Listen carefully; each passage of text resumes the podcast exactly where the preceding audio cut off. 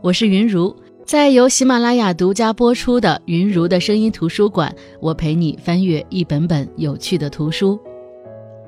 最近读到一本书，看到它书名的第一眼，我就被吸引了。书名叫《我想要两颗西柚》，什么意思呢？当时我也没懂，就是觉得有趣，而且书的封面就是上下各一颗西柚。当时我就特别想知道这本书到底是什么内容。一看作者，原来是胡心树，我曾经关注过的一个公众号大 V，而我也有幸读到这本书再次印刷的版本。胡心树说，时隔几年，自己成长了很多，当年幻想的很多东西，后来都被自己一一验证为不可能发生的事情。所以这次印刷的版本，他把里面的内容全部都换了。他将以日记的形式记录一段感情从头到尾的变化，虽然仍存有幻想，但它更贴近于现实生活。而这次你一定能在其中找到自己的影子。其实看序的时候，我就觉得胡心树还是这么的可爱。人总要成长，经历的事情多了，对同一件事的观点就会不同。胡心树就说，他看着前几年那本书，觉得打脸无数。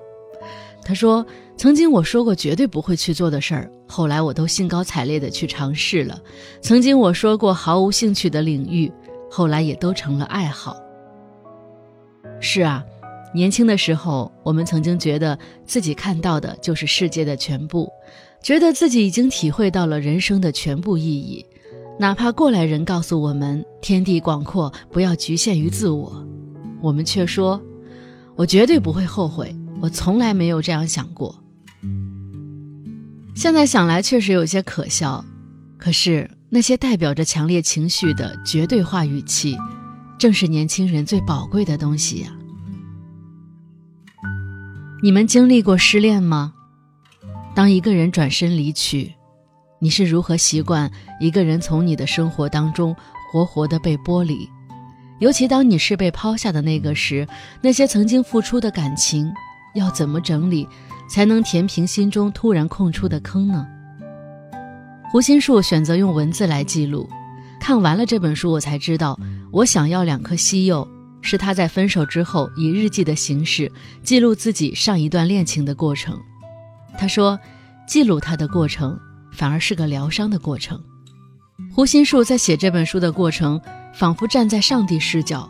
观看两个小人是如何糟糕地处理他们之间发生的问题的，而在快写完的时候，他觉得自己反倒成了局外人，终于看明白，在这场爱情游戏里，到底是哪里出了问题。而他也更加明白，爱情像西柚一样，有甜蜜的，也有苦涩的，在最后咬下去之前，所有的一切都值得期待。像是每一个幻想真爱的女孩那样，胡心树也曾想象过那个正确先生会以什么样的方式出场。他出场的时候，自己是个什么样的状态？作为一个外貌不那么自信的女孩，好像总是希望他出场的时候，自己是以最完美的状态呈现在他的面前。毕竟，不自信的女孩总是更加注意自己的外表，眉毛修了没有？刘海有没有乱飞？头发有没有披下来？这些都可能是不完美的状态，也会成为自己认为自己找不到男朋友的原罪。就像胡心树说的：“我甚至分不清这是因为太爱自己，还是太怕别人不够爱自己。我们自卑又苛刻，自信又懦弱。”读他写的日记的时候，我就觉得他简直把每一个平凡女孩最局促的想法写了出来。真实贴切，他也想过自己这样渴望爱情，可真正的爱情要是跟他想象的不一样，该怎么办？或者，到底什么是爱情呢？两个人为什么要在一起呢？是为了充当对方的另一双眼睛，让他们可以看到不同的世界，还是说有了另一半，我们就拥有一个可以回应的树洞，遇到好的情绪、坏的情绪都可以丢到树洞里？胡心树有这样的想法不奇怪，我相信每一个人都曾或多或少地思考过这个命题。我也相信每一个寻找爱情或者已经觅得恋人的朋友都有自己的看法。古往今来的许多故事作品都曾探讨过这个命题，但至今也没有什么可以被作为人人认可的完美定义。在正确先生没有出现之前，作为女孩们总是对他有很多幻想：他的长相、他的习惯、他的职业、他的三观是不是和自己一致？包括我刚才提到的他出场的方式。他的一切在他出现之前，很多女孩已经胡思乱想过很多遍了，甚至我们还想过，万一他出现的时候，我们不知道他就是我们的正确先生，该怎么办呀？可是，一段命中注定的缘分，怎么会在乎这些细节呢？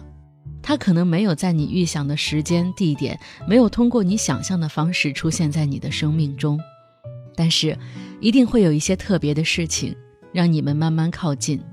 在靠近的过程当中，你发现他的心思，于是你开始关注他，关注着他眼中的自己是什么样的。终于有那么一瞬间，你突然觉得，他就是那个正确先生了。而这个时候，你发现他跟你说的话其实没有意义，他就是想跟你说话。你和他的相处气氛变得微妙，好像你再也不能用朋友这种关系来概括。可能要用你最反感的暧昧来解释你们之间的关系，哪怕此刻你还挺享受这种暧昧。这个时候，你就像遇到一个十字路口一样，你们的关系虽然甜蜜，但是有一种不确定性，你的所有情绪都有可能在这段关系当中被放大。你们在彼此的眼神、肢体语言中去寻找向前一步的勇气。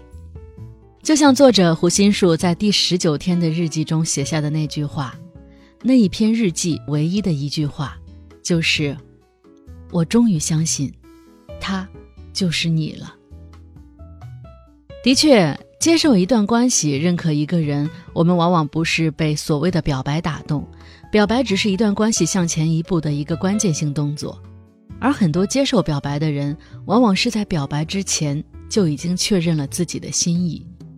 可是，一段关系到底怎么往前再走一步呢？怎么才能让这段关系确定下来呢？那肯定是表白，这就是一场豪赌。我确定了我对你的心意，那么我就想让你知道，此刻我喜欢你。但是，我要怎么说呢？万一你迟疑了怎么办？这个想法一出现，会让人浑身一震。于是，我们只能在回忆里搜索所有的蛛丝马迹。把它当做你也喜欢我的证据。在搜集证据的过程当中，我们往往想着想着，嘴边的笑容就藏不住了，一点点的裂开。这是一场拉锯战，还是一场心理战呢？胡心树一直想找个机会告诉他的那个他，可是他们一整天都在一起，居然没有任何他认为合适的机会。虽然他们都不敢直视对方的眼神，但是他们都知道。那里边的某样东西变了。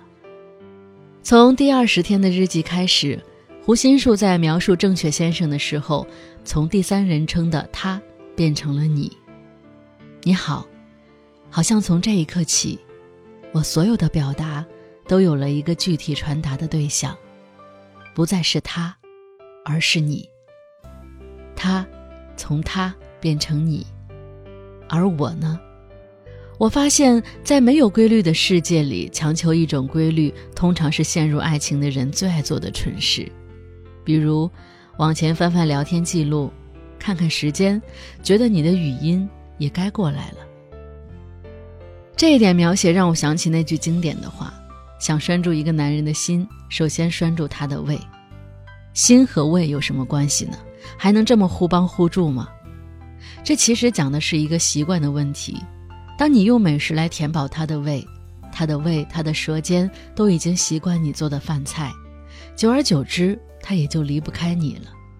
当你不断的出现在一个人的生活里，成为他的某种习惯，当你有一天突然抽身离去，被留下的那一个，一定是痛苦的。那说回到胡心树的恋爱过程，当你心里藏了一个人的时候，想瞒都瞒不住，别人都看得出来。对方一定也能吧，只是总还是要走一个确定的形式。我喜欢你，我也是。表达爱意的语言翻来覆去，总要如此落入俗套的。可是这才是世界上最好听的两句话呀！我们都喜欢双向奔赴的恋情。你关注我的时候，我恰巧也在人群中多看了你一眼；我住进你心里的时候，你也让我睡不着觉。你想往前走一步的时候，我坚定地站在了你的面前。这不就是爱情最美好的样子吗？要是偶像剧的套路，往往到这里就大结局了。可是对于现实中的恋人来说，一切才刚刚开始。接下来，他们往往会很快进入热恋期。是一条狗死的时候，没有一对情侣是无辜的热恋期。什么是热恋期呢？就是那种在大街上十指紧扣、手拉手走路，一般不看路，只记得看对方的情侣。那些更进一步的肢体接触，在爱情的其他周期都很常见，甚至婚姻里也很常见。唯独走路手拉手，眼里只有对方的那个状态，是在热恋期独有的。那个时候，你们只要在一起，做什么不重要，因为你们眼里只有彼此。而进入稳定期乃至婚姻时，你们在一起要对抗的是生活本身。琐碎而平凡，每一个进入你们生活的物质，哪怕是一颗葱、一头蒜，都会让你们分心。分心的同时，展示真正的自己。然后你们渐渐地发现，这个人似乎跟我刚认识的时候不太一样啊，好像他的身体里还住着另一个人似的。就像胡心树在这本书里说，与一个人接触的过程，很像剥洋葱，一层一层的剥开，可能会看到很多的不同性。也会伴随着一些流眼泪的情况发生。我现在拨开了你的第一层，离你的心又近了一些。距离我可能哭出来的那一天，也不知道还需要多久。第二十五篇日记的时候，他们开始了在一起之后的第一次约会，但第三十四篇日记的时候，你就感觉这两个人的相处好像出了问题。他们的性格，一个乐观，一个悲观。如果能够简单的中和，再平均分配，这个世界就美好许多了吧？可是他们不打算改变自己，也无意改变对方。于是，对于爱情，对于这个世界上的很多事情，他们的看法不同，多了许多分歧。甚至作者的付出会让男朋友有安全感，可是男朋友觉得这种安全感给他带去了压力，因为他的男朋友的逻辑是。你带给了我前所未有的安全感，以至于让我更没有安全感了。这个逻辑是作者从来没有遇到过的逻辑，甚至从来没有想过还有人是这么思考问题的。后来，男友的对话变成了“嗯，好”，永远是附和，很少主动挑起一个话题，这让作者非常焦虑，总觉得男友有什么事情瞒着他，患得患失是必须的。偶尔还会陷入恐慌，他会想，他怎么了？会不会是已经不爱了？还会陷入自我怀疑，是不是已经进入平稳期了？只有我一个人还不适应。可是为什么一个人还那么炙热的爱着，另一个却不知道为什么已经不再有激情了？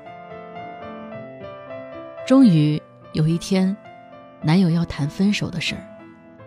终于，第四十三篇日记。他们分手了。这本书，胡心树在回顾的时候是站在上帝视角，所以看问题也有它一定的两面性。他们俩是两个极端，两个人的底层代码不同。有些人生来只爱自己，他们寻找正确恋人的方式是试错；而有些人以爱他人为生命命题，他们寻找真爱是为了修正对。所以我觉得这本书最难能可贵的是，胡心树在回顾这段感情的时候，并不是一味地展现他的痛苦，也没有故意把过错全部推向对方。他抽丝剥茧的剖析，不仅让我们看清楚了浓缩在一段关系中的爱情哲学，也让他自己知道了，真正的合适，应该是爱人的方式相同，爱他人的方式，才是最难妥协的部分。那其实我觉得这本书是一本疗伤指南，相信我，当你碰到爱情难题的时候，当你失去一段感情的时候，你都可以在这本书里找到抚慰。他是那么精准地猜透你的想法，并用那么温柔的方式告诉你，你不是一个人，因为你经历的这一切，我们都经历过呀。讨论爱情，从哪一个角度开始，都不如从失恋开始来的透彻。失恋是个什么命题呢？是你要从一段习惯的关系中抽离，原来的两个人有多亲密，分手的时候就有多撕裂，那种无处安放的感觉，让你觉得世界失去了支点。可是我们总要往前走，自尊心说你要往前走，融于骨血的教育涵养说你要往前走，亲人朋友说你要往前走，我们勇敢的往前走，以最小的伤害和这段关系彻底剥离。可是只有你自己知道，你还在拧巴着这段关系，虽然你也知道你跟那个人已经没有关系了，可是这个世界上人最难的是和自己和解，最简单的。也是和自己和解，和自己和解是什么？就是不再与过往纠结，不再委屈自己。正确和做自己，如果达不成一致，那就勇敢的做自己。另外，这本书还有最难能可贵的一点是胡心树的自省，字里行间总让我觉得有种遇到了灵魂伴侣的感觉。他说的这些，很多时候都是我曾经的内心独白。他的这些疑问，我也经常有。比如这一段简直说出了我的心声。他说：“我总是好奇，为什么别人的周末都那么精彩呢？他们总有事儿要做，总有安排要完成，而我却找不到什么必须要完成的事儿。闹钟不响，我似乎能一直睡下去。我大部分的焦虑都来自于我发现自己在逐渐丧失支配空闲时间的能力。是不是这句话说的还挺精辟的？”有人说，这世界上没有真正的感同身受。在这本书里，胡心树也说，好像没有一个人能真正理解另一个人。时间的作用只能是加深对一个人的了解，但了解永远不等同于理解。可是，在这本书里，看着那些他对自己的剖析，看着那些他因经历得出的观点，我竟然发现，他懂我。那在这本书里。他也呈现了很多我认为的我们人性上的金句，比如这句：“共同消耗时间的人出行叫做见面，但凡其中一个人带着心动，见面就变成了约会。”还有这句：“说真的，我完全不恐惧独处带来的孤独，但我非常害怕在一群人当中做最孤独的那一个。”而且在这本书的每一篇日记后面，他都做了一首现代诗。如果不看日记，只读诗也很妙。那最后我想说，如果你正有一些情感的问题感到困惑，或者你正处在失恋的阶段，难受到不行，亦或你的感情出现了危机，但你不明白你是如何走到这一步的，我都建议你们读一下这本书。即使世界上没有真正的感同身受，但是有一个内心细腻的人如此坦白地跟你分享他的一段感情发展的始末，也会让我们觉得很贴心。其中对于很多我们面临的共性问题的讨论，也都会让你受益。这一点，请相信我。好的，云如的声音图书馆本期就分享到这里。那在云如的声音图书馆里分享的图书，都可以在云如的声音图书馆的店铺里购买。未来用更多的好书陪伴大家，我是云如，我们下期见。